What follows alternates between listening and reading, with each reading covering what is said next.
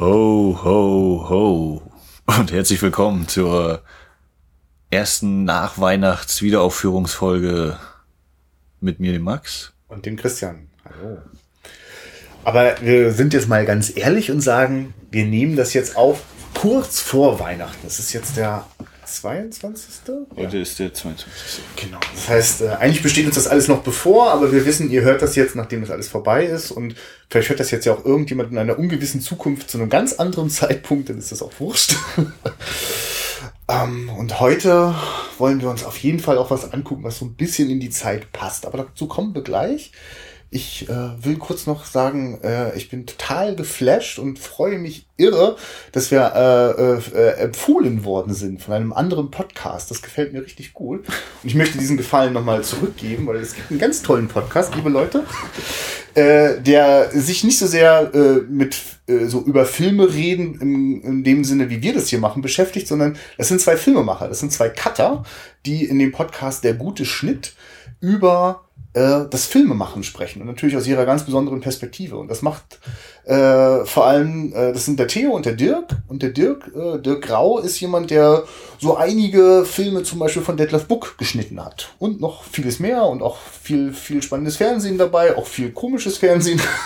ist halt äh, ein viel beschäftigter Mann. Und äh, das ist nicht uninteressant, was die so äh, an, an Beobachtungen, äh, wenn es darum geht, wie wird am Ende so ein Film zusammengesetzt und welche Herausforderungen stecken da drin. Da plaudern die schön aus dem Nähkästchen. Der gute Schnitt, auf jeden Fall sehr hörenswert. Und äh, vielen Dank für die Empfehlung, weil die haben uns gehört und fanden das wohl ganz nett, oder der Dirk zumindestens Und das äh, hat uns entzückt. ja. Jo, dann. Dann können wir aber jetzt mal reinstarten in das, was wir heute gucken. Ähm, äh, Max, kennst du eigentlich Filme von Frank Capra? Ich glaube nicht. Naja. Beziehungsweise, also titelmäßig wird dann viel, viel wieder so, ja, ja, ja, ja, aber gesehen ist so, glaube ich, auch noch ziemlich viel offen. Ja, ja, ich habe mal in meinem DVD-Regal nachgeguckt und äh, festgestellt, einen davon habe ich auch noch nicht gesehen. Mr. Smith geht nach Washington mit auch James Stewart. Äh, aber es geschah in einer Nacht, den kann ich dir sehr ans Herz legen. Clark Gable und Claudette Colbert. Äh, der ist wirklich großartig. Und das ist so, äh, Sie ist eine ganz tolle Mischung aus süßlich, schön, aber auch, auch irgendwie erwachsen, ehrlich. Also eine ganz, ganz tolle Art, äh, äh, Filme zu machen. Und ich glaube, dass ich das auch in Ist das Leben nicht schön äh, so gesehen habe. Aber ich habe den Film schon seit sehr langer Zeit nicht mehr gesehen. Deswegen gucken wir den heute nochmal. ja, ich gucke ihn zum ersten Mal. Ah ja, okay, sehr Deswegen, gut. Und der passt wahrscheinlich auch mit, mit Schnee und Feiertage irgendwie ganz gut rein. Und so nochmal so über das Leben nachdenken. Habe ich alles richtig gemacht? Kann ich was besser machen? Naja.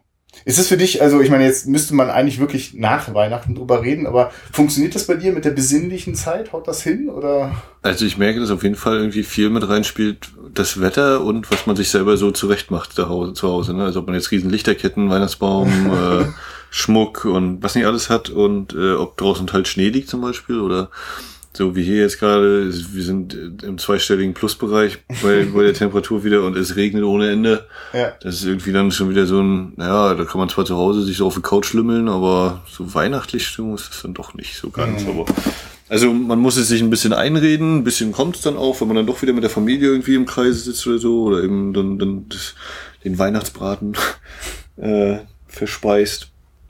Ähm, aber ja, bedümmt. Gut, dann gucken wir mal, ob dieser Film irgendwas auslösen kann und äh, sind dann auch gleich wieder zurück. Und da ist das patriotische Kitschfest auch schon vorbei. Patriotisch schon. Ja, das für auf jeden der perfekte, Fall. Oder? Der perfekte Film für Kinderlose und sonst wie Alleingebliebene.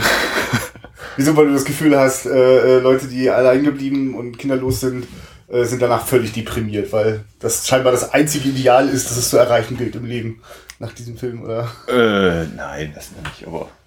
Es ist schon ganz schön, ganz schön fett. Also ich bin da äh, einigermaßen schockiert, ehrlich gesagt. Ich bin zutiefst berührt, aber total schockiert. Ich erkläre das gleich noch. Dass Harry Potter der Böse ist. ja. Hieß er wirklich auch noch Harry? Das habe ich nicht mehr, aber ich habe also. bei H. Ich weiß nicht, wie er mit Vornamen heißt. Ja, also vielleicht ganz kurz. Äh, Wir haben äh, es hier mit einem Film in der Hauptrolle mit äh, James Stewart zu tun und der spielt den George, George Bailey. Und George Bailey ist äh, quasi einer von den guten Kapitalisten, äh, die sozusagen äh, den, den Leuten das Geld leiht, äh, die es auch ganz dringend brauchen und da auch ganz nette Konditionen anbietet. Da gibt's auch noch einen ganz anderen Bösen, das ist nämlich der Mr. Potter der äh, den Leuten auch Geld gibt, aber sie eigentlich nur ausnutzen will und nur selber seinen Reichtum vermehren möchte. Und ähm, wir erleben so die ganze Lebensgeschichte von George Bailey, von Kind auf bis hin zu Ehefrau und äh, drei, vier glückliche Kinder. Ähm, und äh, am Weihnachtstag äh, ereilt ihn ein ganz furchtbarer Schicksalsschlag. Äh, der dazu führt, dass er äh, sich am liebsten umbringen möchte, damit wenigstens seine Familie noch äh, das Überleben sichern kann durch, durch seine Lebensversicherung. Äh, und in diesem Moment wird ihm ein Engel ohne Flügel geschickt, ein Engel zweiter Klasse, der ihn davor bewahren soll und ihn auf eine Reise in eine Welt führt, in der George Bailey niemals geboren wurde. Und diese Welt ist so schrecklich, dass sie vielleicht, auch wenn ihr den Film noch nicht kennt, schon ahnt, es gibt ein Happy End. Finde ich überraschend. Ja. Ja, Charles Dickens Weihnachtsgeschichte stark verändert ist das, ne? Ja, auf jeden Fall. Charles Dickens äh, äh, dringt aus allen Poren in diesem Film. Das ist wirklich.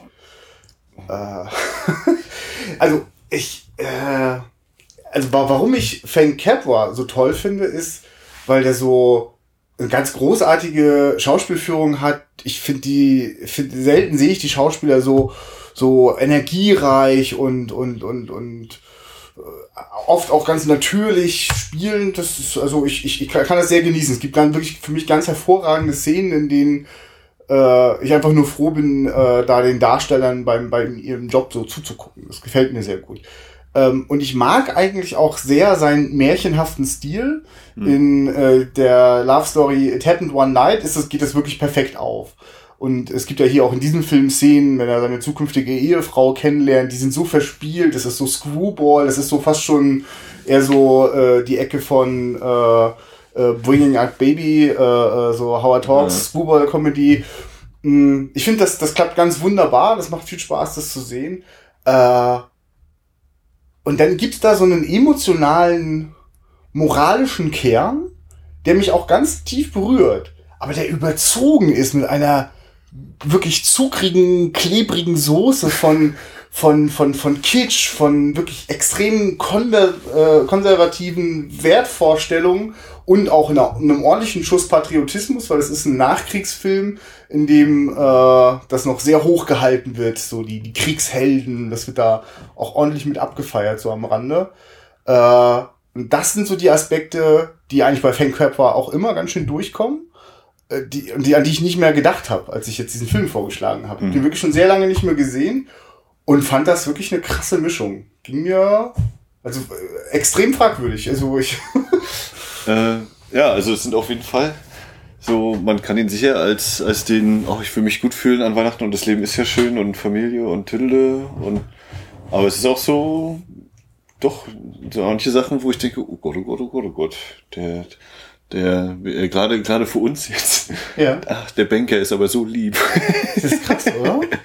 äh, und es gibt, also, natürlich ist auch er nicht nur rein lieb hier, es gibt ja die bösen Banker auch, aber. Aber interessant, oder? Dass da ausgerechnet ein guter und ein böser Banker so gegenübergestellt werden ja. und äh, es damit so ein, so, ein, so ein Hohelied auf den guten Kapitalismus irgendwie ist. Ja, nee, äh, ich, ich habe die ganze Zeit irgendwie Truman Show, äh, hat ja. mir, äh, kam mir immer wieder vor Augen dieses, äh, ich will die Welt bereisen, ich will die, die Wunder der mhm. Welt sehen, das Kolosseum und Parthenon, ja. sagt ja Jimmy Stewart. Und bei Truman war es auch hier, ich will mal auf die Insel und das dann mal sehen. Und dann immer dieses, nee, nee, bleib doch hier, bleib doch hier, hier ist doch schön, hier hast du doch alles, was du brauchst. Und es ist doch toll dein Leben. Und wo es dann ein bisschen die Umkehrung vielleicht ist, äh, das kam mir ganz doll immer wieder, weil er immer wieder, also wird ja hier alles oft genug betont und äh, gesagt und nochmal und damit auch jeder das versteht ist eben, dass äh, George immer weg will aus der Stadt und er will die Welt sehen und erkunden und dann kann man immer noch und danach ist immer noch Zeit und aber mal die Welt entdecken und Abenteurer und raus aus dem Ding und äh, nicht in diesem stinken, miefigen, stinkigen, miefigen Kaff Und dann, aber eigentlich ist es doch hier super toll. Und äh, Mhm. so, und bei Truman ist das ja auch auf eine gewisse Art und Weise. Und äh, ja, hier ist es aber als, als rein positiv ja letztlich dargestellt. Auch wenn eben immer mal so eine abfälligen Bemerkungen kommen und ach, die Freunde haben es so alle geschafft und sind groß und düdüdü. Aber er hat ja eigentlich auch ein gutes Leben und bei Truman ist es natürlich so dieses, nee, nee, du darfst hier nicht raus. Äh, Mhm. Kann sein, dass es da draußen schön ist, aber wir machen dir das jetzt mal nicht schmackhaft. Äh, hier ist noch das Feuer und da explodiert der Vulkan und Flugzeuge stürzen ab. Ja, ich meine, das ist ja das, wo das so durchkommt, wo so, so ganz, so ganz konservative Ideale äh, äh, plötzlich äh, ähm, so, so, so glorifiziert werden. Aber ich im, du sprichst da so einen Kern an äh, mit diesem, mit, der, mit, mit, mit, George Bailey, der so gerne woanders hin möchte, auch so gern von dem Pfad abweichen möchte, der ihm so eigentlich so schon in die Wiege gelegt ist, so das Geschäft seines Vaters übernehmen und ja. ähm, da, da gibt's, also das, das, da ist so das, was ich vorhin meinte mit so, da, da ist so eine, das ist so, ein- das ist so im Kern so eine emotionale Geschichte, die mich eigentlich sehr berührt und die ich zum Beispiel, ich finde es eigentlich sehr spannend, wie in der ersten Hälfte des Films so ganz federleicht erzählt sich da so die Lebensgeschichte von dem George Bailey, wo man sich überhaupt nicht vorstellen kann. Man kriegt es ja schon so als Foreshadowing am Anfang äh, den Hinweis, dass der sich äh, eines Tages das Leben nehmen möchte und man schaut die ganze Zeit einem Leben zu, wo man denkt, das ist doch wunderbar, so alles ganz großartig. Und dann ist das eigentlich sehr schön, wie das immer diesen kleinen Bruch bekommt durch, aber er wollte doch woanders hin. Er hatte sich doch was anderes vorgestellt. Und immer wieder sieht man ihn mal an einem Bahnhof stehen oder ein Taxi nehmen und er wird aber sein, also das, was er sich immer vornimmt, das Ziel erreicht er nie und kriegt aber dafür eigentlich andere schöne Dinge. Und ab da wird's dann so ein bisschen brüchig. Also für mich dann auch das so mh, annehmen zu können, wenn äh, das also dass immer so äh, gefeiert wird, was er dann stattdessen bekommt. Ne? Mhm. Und dass er das auch, dass das die, der Bogen zum Schluss ist, dass er wieder wertschätzen kann, dass er doch eine Familie hat und äh, da doch alle glücklich sind und Ja, es ist ja, ähm, genau, es wird eine Gewichtung vorgenommen. Es wird, äh, wie gesagt, das, wahrscheinlich, das ist besser. Und ne, das andere wäre halt nicht so gut. Also dieses, dass man ja auch äh, hätte sagen können, oh Gott, so wäre es schön gewesen und so ist es aber auch schön, sondern es ist mehr so, das ist das Schöne. Das andere, das ist, äh, nee, das kannst du dir wünschen und vielleicht mal vorstellen, aber das ist nicht das Wahre. Bleib lieber äh, hier und hier hast du doch alles so.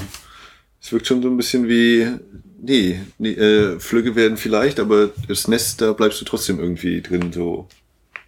Ist auch noch nicht so ganz hundertprozentig, aber so die, dieses, da, da ist so ein bisschen dieses, dieses Spannungsfeld. Ja. Ja. Ja, zumal ich habe halt in der ersten Hälfte noch die Möglichkeit, dass das, was da noch so ambivalent bleibt, also was, was verpasst er und was kriegt er stattdessen und äh, also die, die Wertung ist halt spätestens im letzten Drittel halt ganz eindeutig. Wenn eine Welt gezeigt wird, in der George Bailey niemals geboren worden ist, äh, da wird plötzlich die Welt äh, dargestellt als ein sündiger Ort mit viel Glücksspiel, frivolen Kneipen äh, und die Leute haben alle, sind alle irgendwie, also manch einer ist da kriminell geworden, der sonst seinen Weg gegangen ist oder verarmt. Ähm, und da kommt dann so plötzlich so ein Gefühl durch, so, also, also was ich ganz schlimm finde, ist die Ehefrau von, von, von George Bailey. Da, da, das Schreckensbild, was, was erlebt sie, weil George Bailey nie zur Welt gekommen ist? Sie ist eine einsame äh, äh, äh, Bibliothekarin. Brillenträgerin, die gerne in die Bibliothek geht. Und sonst Nee, die kein- da arbeitet. So. Achso, die da arbeitet, ja, genau. Aber ich meine, es wird als quasi als ein Schreckensbild dargestellt, dass diese Frau jetzt quasi Ja. ganz, ganz einsam und, und, und, Sie muss sich auch noch um Bücher, Bücher kümmern. ja, und ungeliebt, weil jetzt dieser eine Mann nicht da ist, um sie glücklich Ja. zu machen. Ich hätte, Das ja, ich hätte ja fast gedacht, sie, sie zieht mit dem Sam Wainwright in die, Ja, in die natürlich. sowas, ne? Aber stattdessen wird da eine Frauenfigur gezeigt, die total unselbstständig und, und, und unfähig ist, äh, ihr Glück Hm. in die Hand zu nehmen. Aber halt, also das ist halt eine fiese Rechnung. Das ist so eine Rechnung, die nur, über die nur Männer irgendwie lächeln können, glaube ich. Also, oder ich auch nicht, aber das ist schon, das, das hat mich schon ganz schön überrascht. Ja, es sind so ein paar. Das hatte ich nicht, das hatte ich nicht mehr so in Erinnerung. Ich bin ein bisschen Äh. erschrocken. Wahrscheinlich sitzen jetzt gerade alle da und denken, oh, wir haben gerade Weihnachten gefeiert, den Film gucken, wir fanden ihn alle so toll und jetzt kommen die beiden Ja. und zerreißen das Ding. Na, ich, also ich, ich meine das auch wirklich ernst. Ich bin berührt. Ich äh, muss da manchmal so ein bisschen schluchzen. Ich meine, der Film Ja. drückt gnadenlos auf die, die, die Emo-Knöpfe.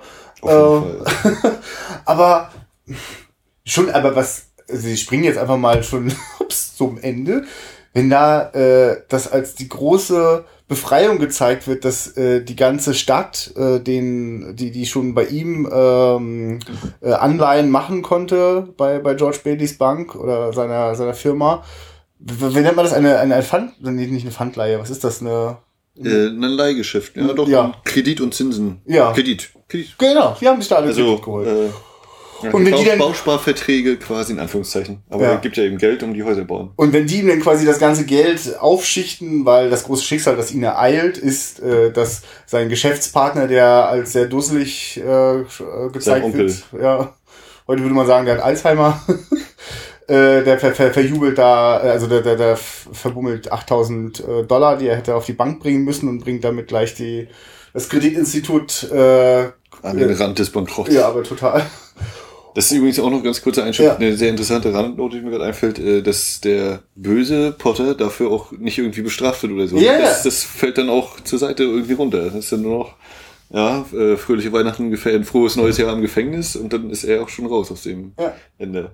Ja, man erwartet eigentlich, dass das jetzt noch so die, die große Abstrafungsnummer kommt, also in der der dass er dann sich erinnert, wo er die 8000 Dollar hingelegt Ja. hat und äh, Ich meine, das sollte man vielleicht den Film wieder ganz äh, zu, zugute halten, dass es da immer noch so ein paar mh, so ein paar Kanten noch übrig bleiben. Und der da nicht sozusagen auch da noch, also, also genau, ich wollte kurz zu Ende erzählen, der, der große Kiss-Off ist dann einfach, die ganze Stadt bringt all ihr Erspartes und was noch an Geld irgendwie da ist, äh, zu George Bailey nach Hause, packt es ihm auf den Tisch und es ist so, also mit Geld ist das Problem dann auch wieder gelöst, ne? Also das ist, das ist zwar irgendwie so mit Zusammenhalt und Gemeinschaftsgefühl, aber äh, Geld ist da so die entscheidende Währung. Es ist schon, ist schon ein Ja. klares Signal.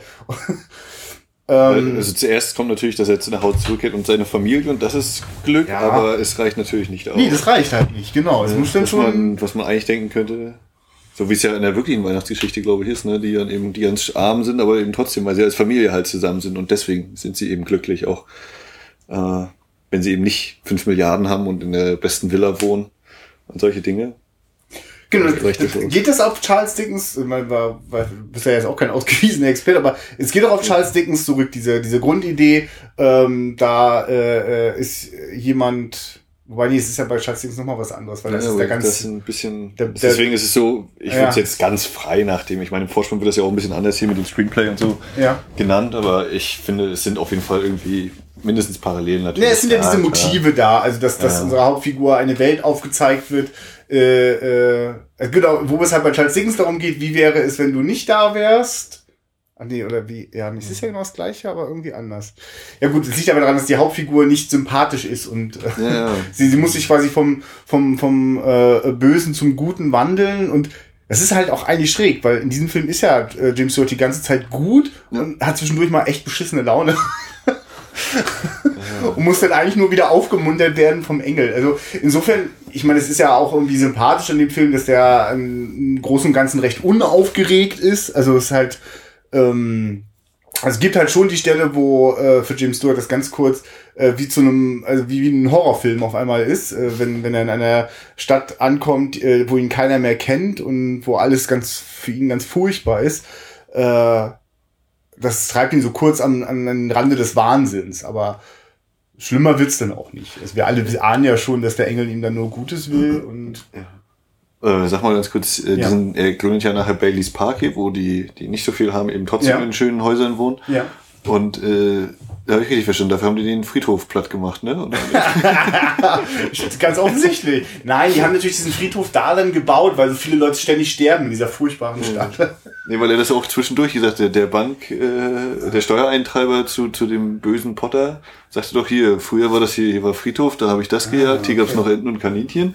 Und ich so, ja stimmt, hier ist dieser Friedhof. Und das ist genau der Baum, der die Einfahrt markiert zu Baileys Park. Ja. Hm. so wie schräg, ne? Warum sollten die dann... Also, Und dann ist danach Poltergeist entstanden. ja, genau. Nee. Äh, also wahrscheinlich, also ich kann mir gut vorstellen, wenn, wenn ich mir die Episode jetzt nachher nochmal anhöre, Ja. äh, dann werde ich auch denken, boah, Alter, was haben wir eigentlich für einen schlechten Film gesehen? ja, oder Ja, die- oder der, ich- dass der Eindruck entsteht, man, Mann, Mann, die haben ganz schön schlechten Film geguckt hier, der scheint nicht so gut zu sein, oder was? Na, ich, ich, ich, pass auf, das Ding ist, ich, äh, ich, ich sag das jetzt aus der Perspektive heraus, äh, dass ich den eigentlich äh, einsortiert habe als, ach, das ist so schön, wenn man den immer so zu Weihnachten guckt oder so Ja, um die ja, Festtage herum. Interessanterweise wird er ja genau so auch vermarktet, schon seit Jahrzehnten. Äh, äh, gibt auch eine äh, kolorierte Fassung, damit auch äh, das moderne Publikum in, ihn in sein Herz schließen kann. Und äh, als der Film so die erste halbe Stunde läuft, dachte ich, ach ja, stimmt, der Film braucht ja ewig, bis er zu diesem Punkt kommt, äh, wo der Engel äh, ihm diese andere Welt zeigt. Ich hatte das ganz anders in Erinnerung vom Aufbau. Und dann merkte ich halt, dass ich alles noch toll finde, was ich an Capra-Filmen toll finde äh, und liebenswert. Aber dieser, dieser, dieser Kitsch, diese Kitschsoße, die da drüber gegossen wird, ist schon heftig. Und es ist eine sehr amerikanische Geschichte an der Stelle, wo, also ich meine, das, das fällt schon ganz schön aus dem Rahmen, wie da in so einer Montage äh, die Zeit des Zweiten Weltkrieges erzählt wird und der Bruder von George Bailey als Ja. großer Held gefeiert. Ja. Also man muss vielleicht also an der Stelle mal kurz einwerfen, Frank Capra gehört, äh, also hat sich diese äh, Propaganda-Dokumentarfilm-Serie ausgedacht, Why We Fight. Vielleicht hast du davon mal gehört. Die ist zur Zeit des Zweiten Weltkriegs dann immer rauf und runter gelaufen im Kino und da hat er ganz kräftig mit einer äh, Propagandamaschine, hat er auch äh, so äh, einschlägige Filme gedreht. Also das ist ganz klar, der hat da patriotisches Feuer. Äh, kann mir auch vorstellen, dass das zur Zeit des Zweiten Weltkriegs äh, äh, also nahe lag, äh, sich da äh, als Filmemacher ordentlich ins Zeug zu werfen. Und das, das, das kommt halt hier auch noch ganz schön durch. Und das ist für mich jetzt als Europäer schon immer so ein bisschen schwierig, so wenn das so, so abgefeiert wird. Weißt du, der Bruder kommt dann noch zur Weihnachtsfeier noch rechtzeitig. Siegesfeier New York muss sein, aber dann gleich wieder zurück nach Hause, um noch am Abend mit meiner Familie feiern zu können. Und oh. Nee, also, also da würde ich so, was die diverse, diverse Weltansichten oder so moralische Sachen angeht, Ja. würde ich auf jeden Fall auch sagen, das ist schon, äh, pff, entweder man schafft es, das komplett auszublenden, ja. oder aber das muss mindestens mal mit einem Stirnrunzeln überdacht werden, Ja. was da eigentlich vermittelt wird oder vermittelt werden soll, was einem Ja. der Film da sagt, was, was denn so toll ist und erstrebenswert. Äh, ich muss auch so ein bisschen denken an äh, von Rob Reiner, das Beste kommt zum Schluss, The Bucket List mit Jack Ah, Nicholson nicht, und ja. Morgan Freeman. Da ist das auch so, äh, Morgan Freeman ist eben logischerweise schon ein bisschen älter und äh, da kommt dann eben auch so dieser Punkt, naja, er ist eigentlich Automechaniker und dann immer wenn die seine Mitarbeiter lösen irgendwelche Rätsel und er weiß immer alles und hier das weiß er und das weiß er und dann ja, warum bist du ein Automechaniker? Naja, ich hatte dann halt geheiratet, habe ein Kind bekommen, dann musste ich natürlich dem Kind helfen und äh, Geld verdienen und konnte nicht quasi seine Träume ausleben und äh, jetzt wo er alt ist und todkrank, da kann er seine Träume, oder ich weiß gar nicht, ob er, doch er ist auch todkrank, klar. Und Jack Nicholson, der reiche Jack Nicholson, der dann mit ihm zusammen sagt, komm, wir machen einfach noch Sachen und sie leben ihre Träume aus. Äh, so, das hat, das habe ich hier, sehe ich hier eben auch so ein wenig, ja, dass er gerne mal weg will, aber dann, ich mache natürlich das noch und das noch und jetzt muss ich das ja auch noch machen und durchaus auch, dass er ihm das trotz allem eben ein bisschen Freude bereitet und dass er ja eben ein schönes Leben hat. Aber ja, ja, also was so die diese die die die Botschaft oder so, die die Werte, das ist schon ja. Hm. hätte ich auch nicht hätte ich auch nicht so unbedingt gedacht. Also ich habe auch so gedacht, ne, das ist wahrscheinlich so ein Weihnachtswohlfühlfilm, wo Ja.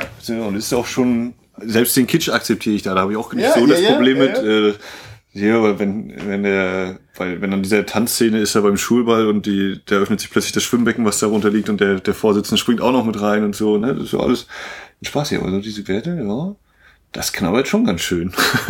das kam, hat er, hat er voll reingehauen. Ja, aber es gibt auch viel Positives, finde ich. Ja, äh, unbedingt. Was, was, was fällt dir sofort ein? Wo bist du drauf äh, hinweisen? der Humor. Also ich finde, es ist insgesamt sehr, sehr episodenartig angelegt. Ne? Man kann durchaus so, man hätte wahrscheinlich auch mal so einzelne Szenenblöcke durchaus rausnehmen können. Und man hätte wahrscheinlich trotzdem gewusst, aha, so und so ist das. Äh, aber wenn es zum Beispiel losgeht, äh, wir sehen plötzlich irgendwie das All und dann blinkt da was und das soll anscheinend Gott sein und äh, daneben blinkt was anderes. Das sieht ein Ja. bisschen aus wie die Milchstraße und das ist Josef. Ja.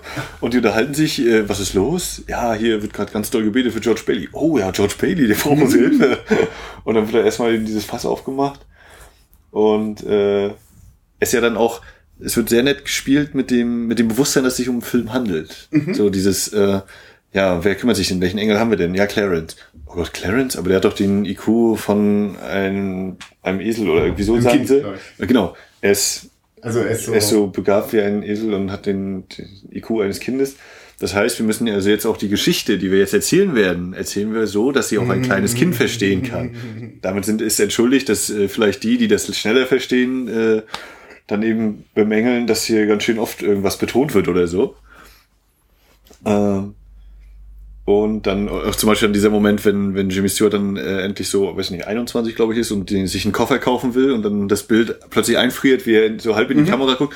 Clarence, präg dir dieses Bild ein. Das mhm. ist George Bailey. Diesen Kopf musst du dir merken und so. Das, ja, das hat was. Das ist auf jeden Fall ja, also ich, sehr gefällig. Ja, ich finde da auch, dass Frank Capra da schon sehr früh einen auf mich heute sehr modernen wirkenden Inszenierungsstil entwickelt hat. Also genau so eine Idee, wie ein Bild einzufrieren und darüber zu sprechen und ähm, auch äh, also einfach auch die die die so im Spiel also das ist, ist, ist sehr selbstironisch also äh, selbstironisch in Richtung es ist nur ein Film und auch selbstironisch in Richtung okay, wir machen hier was mit, mit Engeln und Gott und so, aber wir nehmen das jetzt nicht so krass ernst, dass, dass äh, alle Ungläubigen gleich genervt werden oder so. Das ist, äh, das finde ich auch sehr angenehm. Nö, also der, der Witz und so, der, der funktioniert schon auch so, diese ganzen Anzüglichkeiten, gerade in der ersten Hälfte, wenn ja. er mit Mary sich da immer wieder Aha. irgendwie über den Weg läuft und äh, eben so ein paar Erlebnisse hat das funktioniert alles ganz wunderbar. Also da ist auch sehr kurzweilig und gleich durch diese Episodenhaftigkeit wird es auch nicht irgendwie langatmig oder so,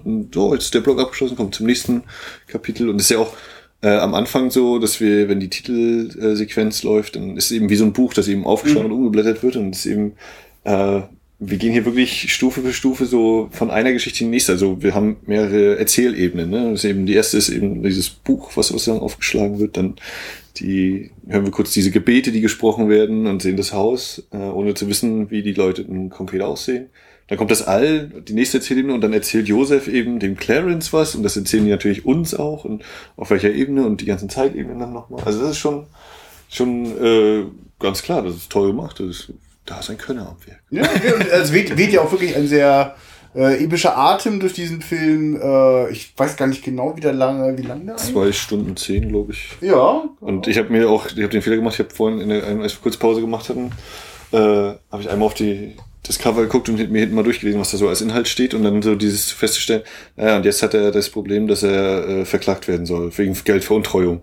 Und ich so, okay, wir haben jetzt 50 Minuten gesehen. Ja. Und das ist noch nicht mal ansatzweise. Ja. Und das kommt ja, gefühlt kommt es nach anderthalb Stunden, wenn überhaupt. Und selbst ja, es ist wirklich das letzte Drittel eigentlich, ja. wo das, also eigentlich wird sehr, also wir kriegen am Anfang den Hinweis, da, da, dieser Mann wird so verzweifelt sein, dass er sich eines Tages umbringen möchte.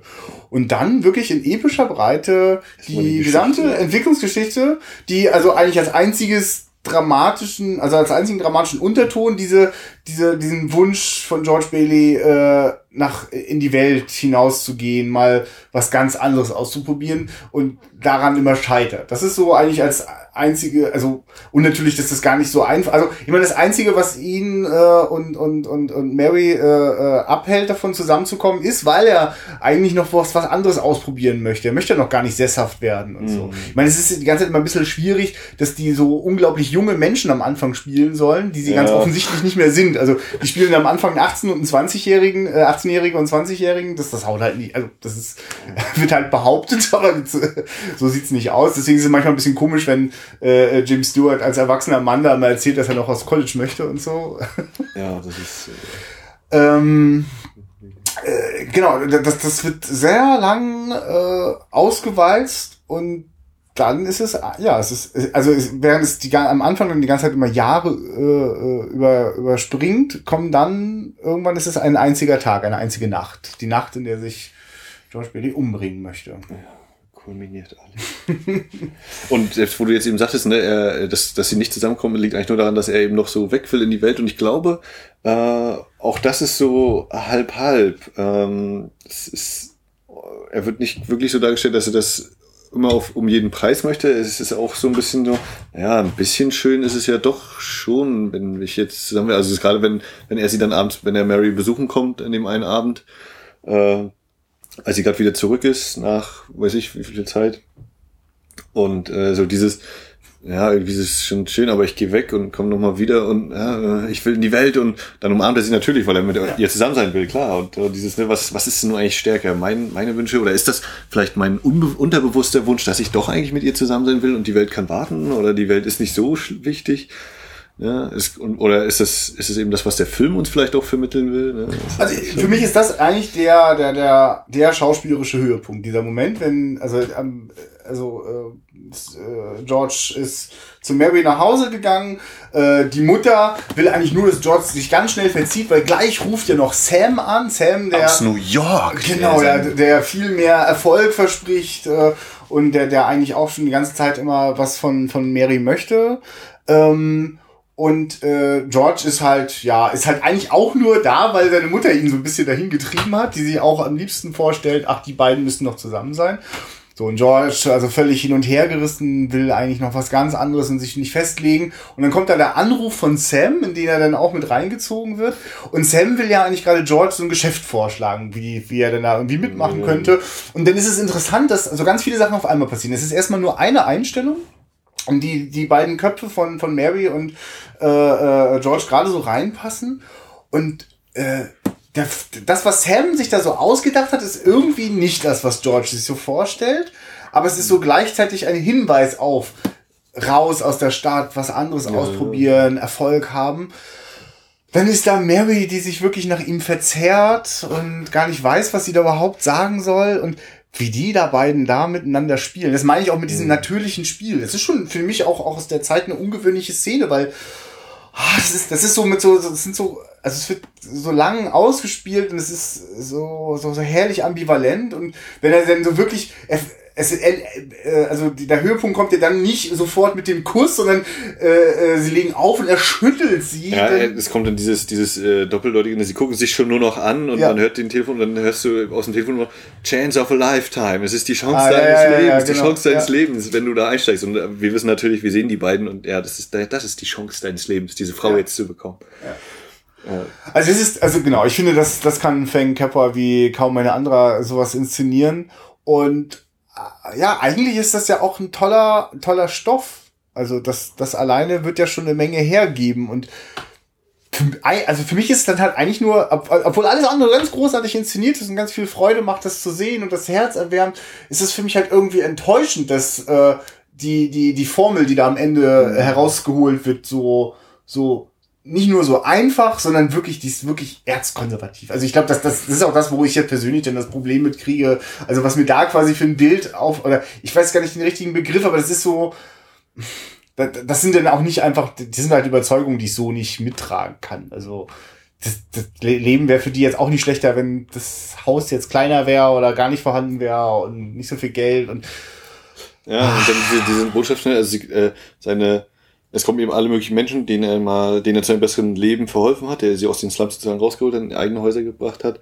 Und äh, die bringen ihm alle das Geld und dann kommt ihm diese Botschaft im Buch noch, ja, äh, der Mann, der Freunde hat, ist niemals ein Versager. Und das würde ich auch so ein bisschen, na klar, ein paar von denen sind wirklich seine Freunde, mhm. aber ein paar sind auch eben so, ja, mit denen hat er halt, äh, er, hat, er ist menschlich und hat Verständnis für die, aber dass es jetzt wirklich Freunde sind, äh, würde ich jetzt auch nicht unbedingt sagen. Also hm, die sind ihm vielleicht dankbar, dass er ihnen geholfen hat und deswegen helfen sie ihm jetzt, aber ja. Weil eben dort das Kapital so einen hohen Stellenwert hat. Ja, ja. Weil das auch Teil der, der Wertschätzung ist. Und, und das, das, ist, ja, das, ist eigentlich die Gleichung, die so ein bisschen unangenehm ist. Freundschaft, Freundschaft äh, wird mit Geld irgendwie da. Ja, das wird auf jeden Fall vermengt. Also es wird auch ganz klar sich distanzieren von dem ganz bösen, geldgierigen Potter. Ne? Das, also das ist, das ist, ich finde, ich fühle mich da ganz schön manipuliert eigentlich, da, dass da mit, mit so mit den äh, Figuren gearbeitet wird, mh, hm, dass es den bösen Finanzhai gibt und den guten Kredittypen. Ich meine, ja. man kann so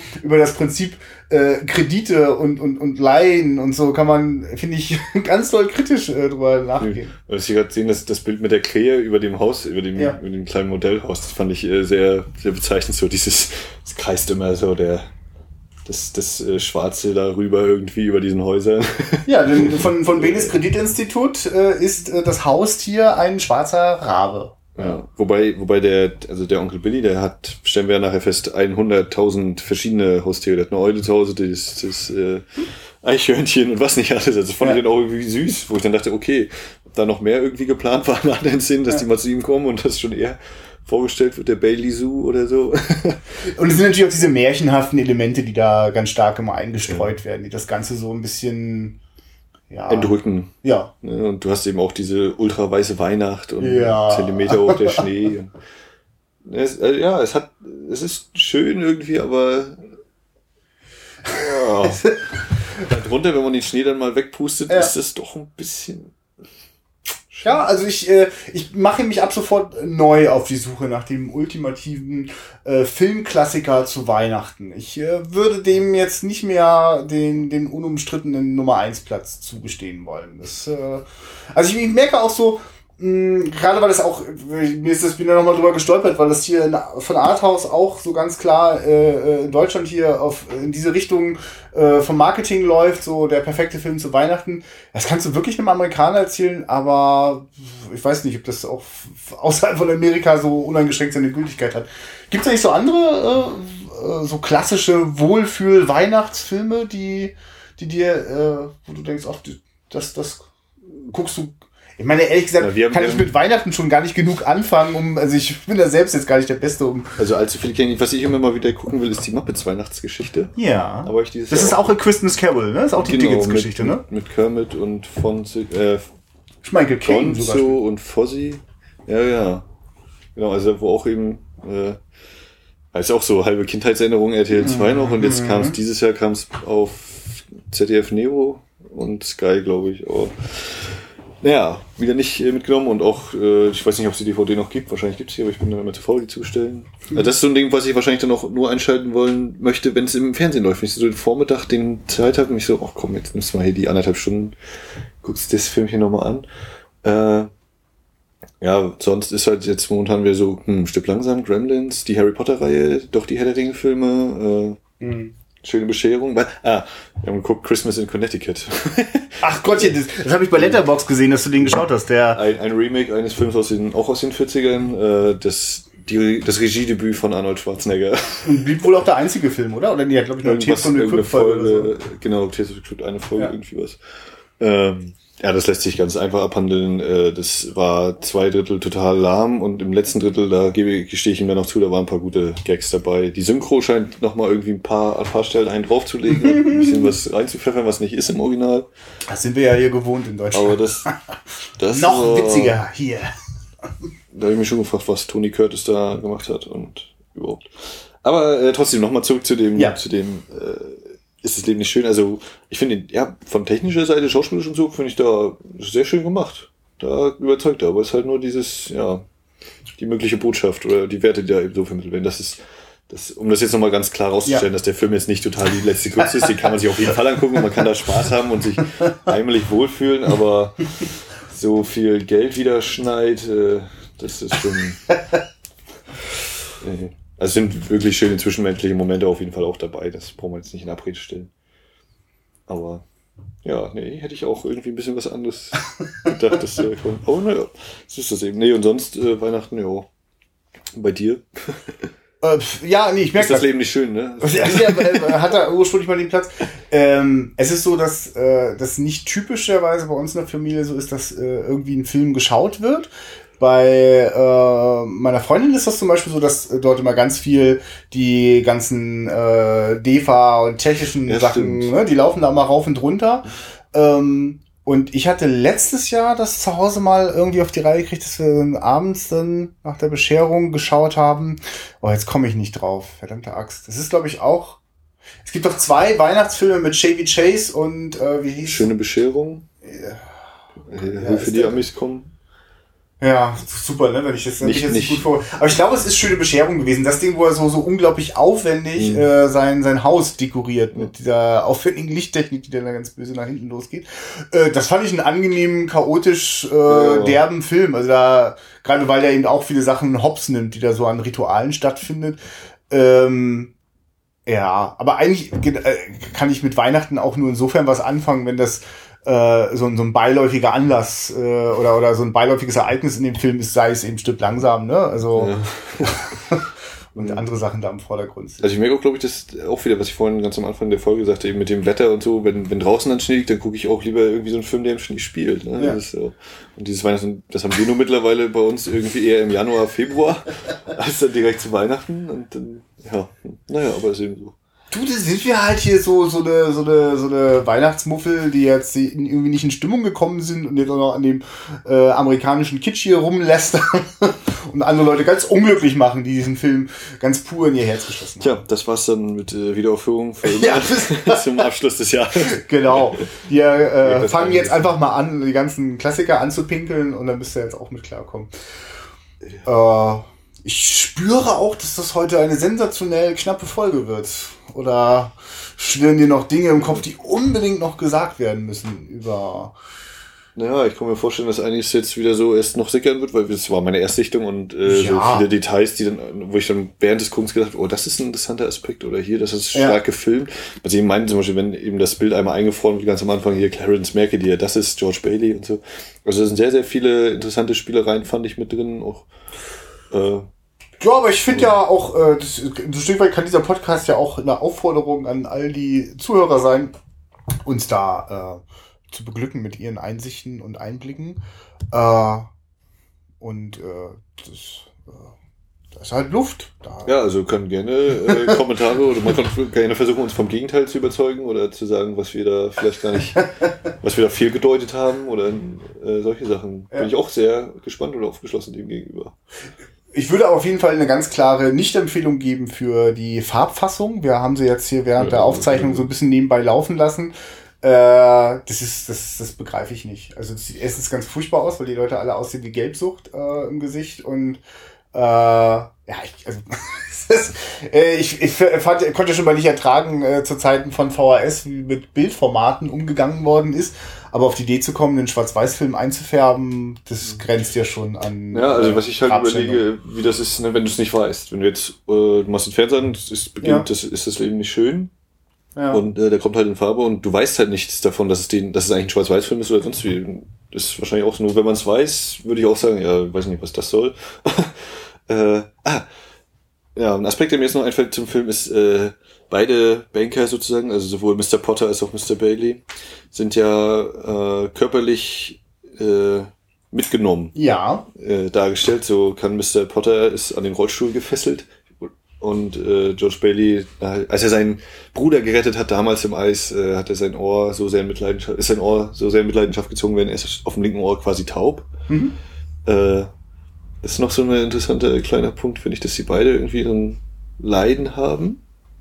Ja, ich glaube, dass die, ich glaube, dass das vom, vom, vom Drehbuchautoren durchaus bewusst so, die werden recht stark aufeinander angeglichen um sich dann wirklich einfach nur in ihrem Geschäftsgebaren mhm. ganz grundsätzlich zu unterscheiden. Und ja, und Alter, der Altersunterschied ist natürlich auch wichtig. Also, in beiden, also es ist ja auch einmal so, dass einmal der, der Potter auf den Bailey zugeht und ihm so ein Geschäft anbietet, weil er einfach ins Hintertreffen kommt, äh, was die Vermietung angeht. Da will er dann lieber sich mit dem Bailey zusammentun, als dann noch weiter Verluste zu machen, äh, was der Bailey abschlägt. Und einmal muss der Bailey natürlich in größter Not äh, zum Potter äh, auf Knien angekrochen kommen und ihn um Geld bitten. Äh, der wiederum dann ja ihn auch dann eiskalt abblitzen lässt. Ja, das ist so. Hm, also das ist ein, das ist. Äh ja, so war das damals, kurz nach dem Krieg. Ich meine, ich kann mir natürlich auch vorstellen, ne, wenn du dann wirklich jetzt, äh, was heißt, ich kann mir das vorstellen, ich, ich meine mir einzubilden, wie das vielleicht gewesen sein könnte, nachdem nur dieser schreckliche Krieg äh, war, dass du dann auch irgendwie einfach mal äh, nach all diesem Schlechten, das in der Welt passiert, so einen Film haben möchtest, wo es eben gut ist. Ne? Ja, wo man, wo man stolz auf, auf Besitz und Haus und Familie ist und alles ist heil und in Ordnung. Äh, also das kann ich sogar sehr gut verstehen. Ich verstehe auch, warum man deswegen seinen, seinen, seinen Soldaten dicke Orden anheftet und ja. sie lobpreiset für die Hölle, durch die sie gegangen sind. Und gerade auch dann kommt ja wieder dieses, wird das ja auch wieder, ne, wenn er sagt, er möchte nach Europa, äh, das Parthenon, das Kolosseum und das sind ja alles äh, in Mitleidenschaft gezogene Orte oder Orte, an denen ja. auch Krieg herrscht herrschte. Ja. So. Und dann passt das natürlich auch irgendwie wieder zu sagen, naja, aber so gut ist es gar nicht, wenn du die weite Welt willst, ne, in der Wahrheit. Wenn du jetzt dann an deine echte Welt denkst, da ist es gerade nicht so toll und wow, dann bleib doch lieber hier, hier ist alles schön. Das ist vielleicht auch so ein bisschen darauf mit abzielt oder so. Irgendwie. Das ist, das äh, ist, die Filme sind immer auch Psychogramm ihrer Zeit und ihrer Macher, gar keine Frage. Und dafür wertschätzen wir auch Filme, die uns äh, in ihrer Moral äh, nicht so überzeugen. Nee, war wieder eine interessante Entdeckung für mich sowieso. Für dich ja anscheinend eine interessante Neu-Wiederentdeckung. Ja. Ich gebe vielleicht einfach mal die blinde Empfehlung, mal in den Spätfilm-Podcast reinzuhören. Die haben nämlich Frank Capra's It Happened One Night äh, besprochen. Einmal. Und äh, vielleicht macht dir das ja Lust, dir den mal anzugucken. Den kann ich dir sehr empfehlen. Ähm, aber wir haben keine Zeit für weitere Capra-Filme. Es gibt noch so viele andere Sachen, die wir auch noch gucken müssen. Die Liste wird immer länger. Ähm, wir Ja. wissen selbst, wissen wir schon, was wir nächstes Mal gucken? Na, nächstes Mal gucken wir auf jeden Fall irgendwas, was wir dann im neuen Jahr ausstrahlen. Ne? Ja, das glaube, stimmt. es ist Jetzt ist jetzt, letzte- das war's jetzt für Ist ja 2014. dann jetzt vorbei und wir haben auch schon große, große Pläne für 2015. äh, Also vielleicht eine Sache, die wir auf jeden Fall nur andeuten können, aber die, die, die wir auf jeden Fall weiter fortsetzen wollen. Wir hatten jetzt schon zweimal die Gelegenheit, einen Film, den wir hier im Podcast besprechen, auch tatsächlich auf einer Kinoleinwand zu sehen. Und das wollen wir auf jeden Fall so oft, wie es nur irgendwie geht, weiterhin tun. Es würde übrigens helfen, vielleicht mal wieder was in unseren kleinen Spendenhut zu schmeißen. Das könnte uns unterstützen. Nein, aber ich wollte ja nur mal fragen. Ähm, aber ich finde es total gut, äh, wenn wir so oft wie möglich halt die Gelegenheit nutzen, Sachen auf der großen Leinwand dort zu sehen, wo sie, wofür sie gemacht worden sind. Ähm, weil manchmal, manchmal tut mir das ein bisschen weh, wenn ich mich hier zwar gemütlich mit dir aufs Sofa und in die Sessel Ja. begebe und dann gucken wir dann auf so einem ollen LCD. Ähm, ja. das, ist, das ist einfach nicht das Gleiche. Und ich hatte dir auch schon gesagt, neulich bei TCM wieder, wie mir das, weil ich es da auch schon kannte, den Film, wie das eben, was das für ein unglaublicher Unterschied ist eben so. Und da kann selbst der Fernseher groß sein, so eine Ja. Leinwand knallt dich komplett um, dann, da kannst du dich nicht entziehen. Gut, dass du Vorführer im Kino bist. da geht doch noch was. Ja, das Leben ist schön. Damit äh, gehen wir aus dem Jahr 2014. Und Äh. irgendwas Blutrünstiges, Perverses folgt dann 2015. Das Jahr ist auch da. Besucht uns, kommentiert äh, gerne auf www.wiederaufführung.de oder bei facebook.com slash Wiederaufführung. Ähm, liked uns, wie auch immer. Äh, guckt Filme, diskutiert über Filme, tauscht euch aus. Guten Rutsch. Mir fällt nichts weiteres mehr ein. Also Filme gucken, gucken, gucken, gucken. Macht's gut. Ciao.